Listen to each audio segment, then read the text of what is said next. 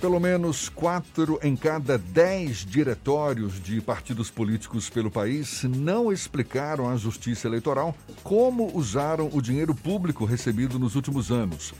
Dados do Tribunal Superior Eleitoral apontam que em 2017, dos mais de 100 mil diretórios partidários em cidades, nos estados também, mais de 41 mil não apresentaram qualquer prestação de contas.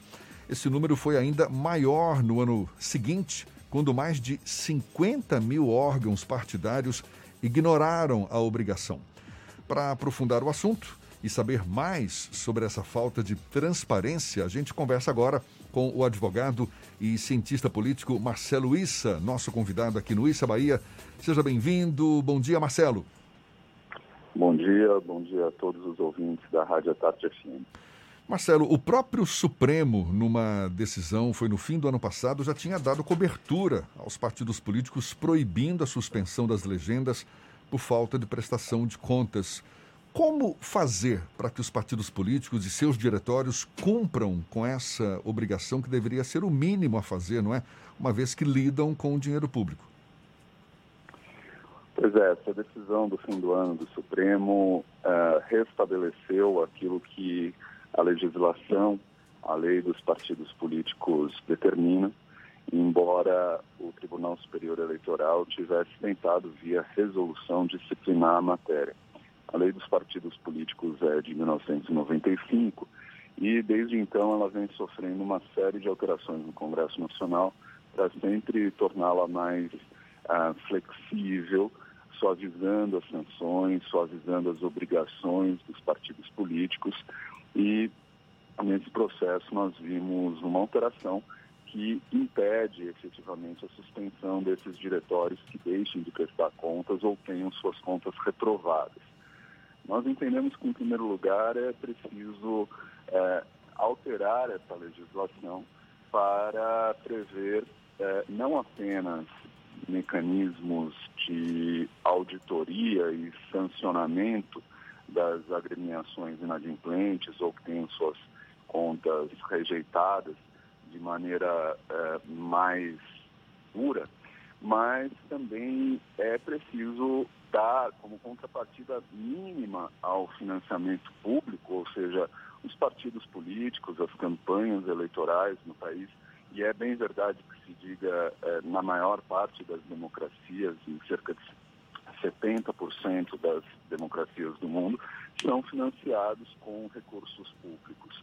Então, é fundamental que haja um choque de transparência, uh, que os partidos efetivamente prestem contas de cada centavo recebido dos recursos dos cidadãos, das cidadãs brasileiras. Uh, essa é a contrapartida mínima que o sistema partidário pode dar pelo recebimento de recursos públicos. Então, uh, nós estamos trabalhando já há alguns anos para uh, justamente aprimorar, aperfeiçoar esses mecanismos de transparência. Uh, o Tribunal Superior Eleitoral vem avançando nesse sentido. esses dados que permitiram a identificação dessas ausências de prestação de contas foram recentemente divulgados.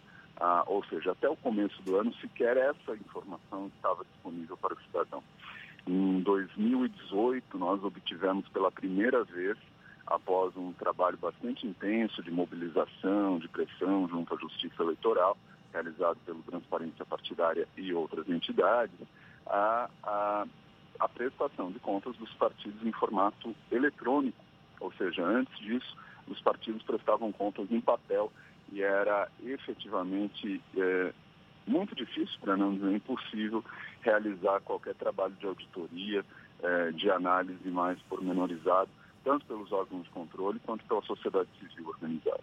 Por mais que haja esse consenso no sentido de que é preciso mecanismos mais rígidos para obrigar o, a prestação de contas por parte de legendas, por parte de, de diretórios. O senhor é otimista? Acredita que isso mais cedo ou mais tarde vai se efetivar? Há algum movimento nesse sentido?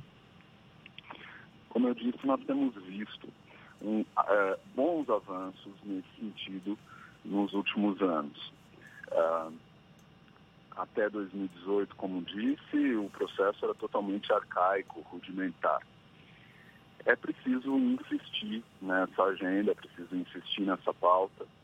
Há resistências a essa modernização, a essa abertura, é preciso também reconhecê-las. Uh, mas eu tendo a ser otimista em função dos próprios avanços que nós estamos observando nesses últimos anos.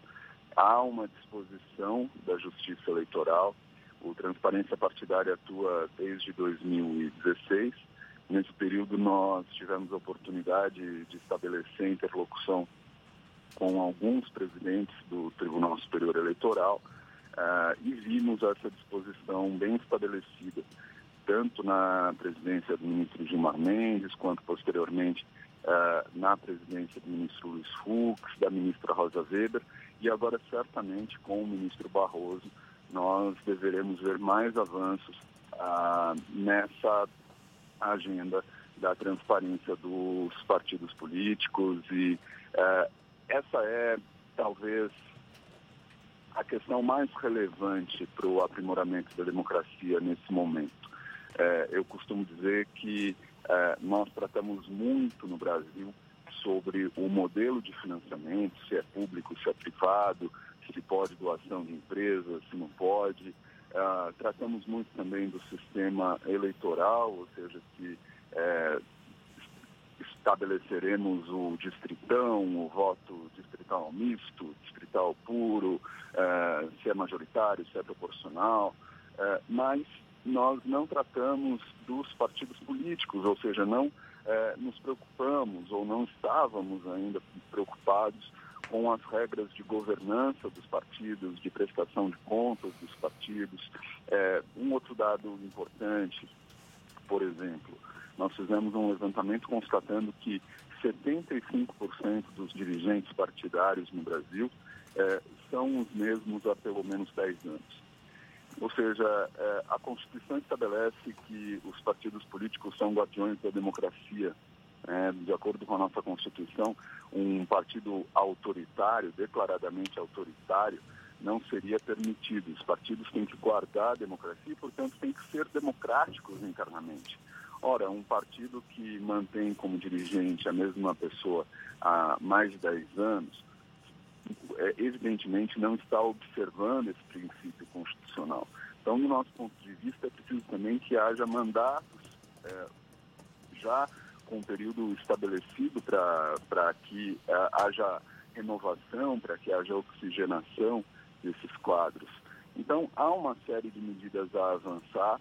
É, os partidos políticos são a base de todo o sistema político no Brasil. Né? Todo o nosso sistema político está constituído a partir dos partidos. É, o, o, não, não admitimos no país a chamada candidatura independente, a candidatura sem partido político. É, há toda uma discussão a respeito é, dessa agenda, inclusive no Supremo Tribunal Federal hoje.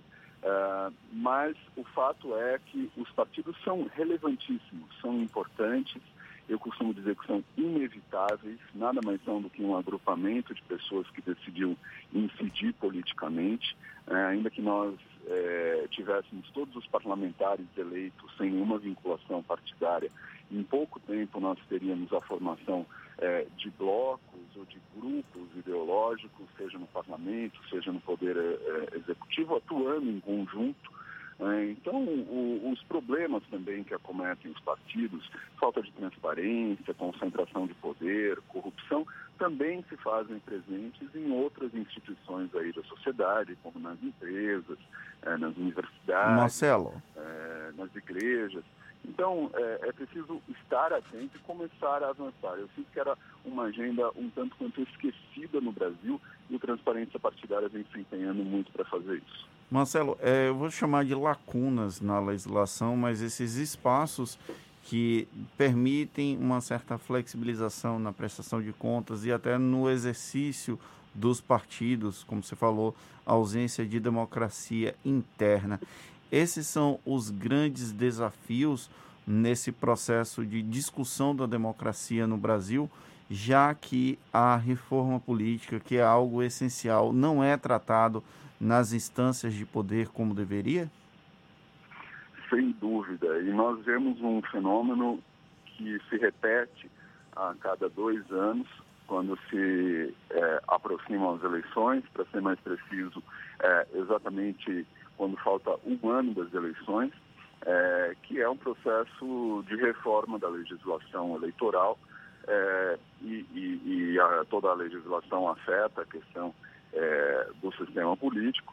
Então, a cada dois anos, porque existe a necessidade de que essas alterações sejam feitas com um ano de antecedência em relação às eleições, e, e pasme, nós nunca realizamos duas eleições com as mesmas regras. Então, nós não conseguimos sequer avaliar se as nossas regras são boas ou não. É, então, esse fenômeno é, se repete a cada dois anos e entram na pauta da, dessas discussões apenas, como eu disse, essas questões referentes ao sistema eleitoral, de contabilização de votos, etc. E sistema de financiamento também, ultimamente, tem entrado nessa agenda. É, e nós não atentamos, né, não existe esse debate estabelecido, seja na opinião pública, seja no Congresso Nacional, sobre a governança dos partidos políticos, sobre as regras de transparência, de prestação de contas, de combate à corrupção dentro dos partidos políticos, embora os partidos apareçam aí sempre é, em todos esses escândalos noticiados nos últimos anos como é, instrumentos, veículos para todos esses esquemas. Então, é, o nosso esforço também consiste muito em trazer luz para essa questão, é preciso que nas, nos próximos debates referentes à reforma política, nós também é, tratemos da legislação partidária, da nossa lei dos partidos políticos, que, como disse, é de 95 e desde então vem sendo cada vez mais suavizada, cada vez mais é, flexibilizada para é, funcionar de maneira condescendente com interesses que não são exatamente é, os mais é, condizentes com a vontade da sociedade. Marcelo Luiz, advogado, cientista político, conversando conosco aqui sobre as lacunas na legislação eleitoral que permitem, por exemplo, essa não prestação de contas de partidos, de diretórios políticos e que também, claro, demanda aí uma necessidade de aprimoramento exatamente desses mecanismos para que haja mais transparência por parte das legendas políticas no nosso país. Muito obrigado, Marcelo. Muito obrigado pelos seus esclarecimentos. Um bom dia para você. Um bom dia a vocês, um bom dia a todos os ouvintes.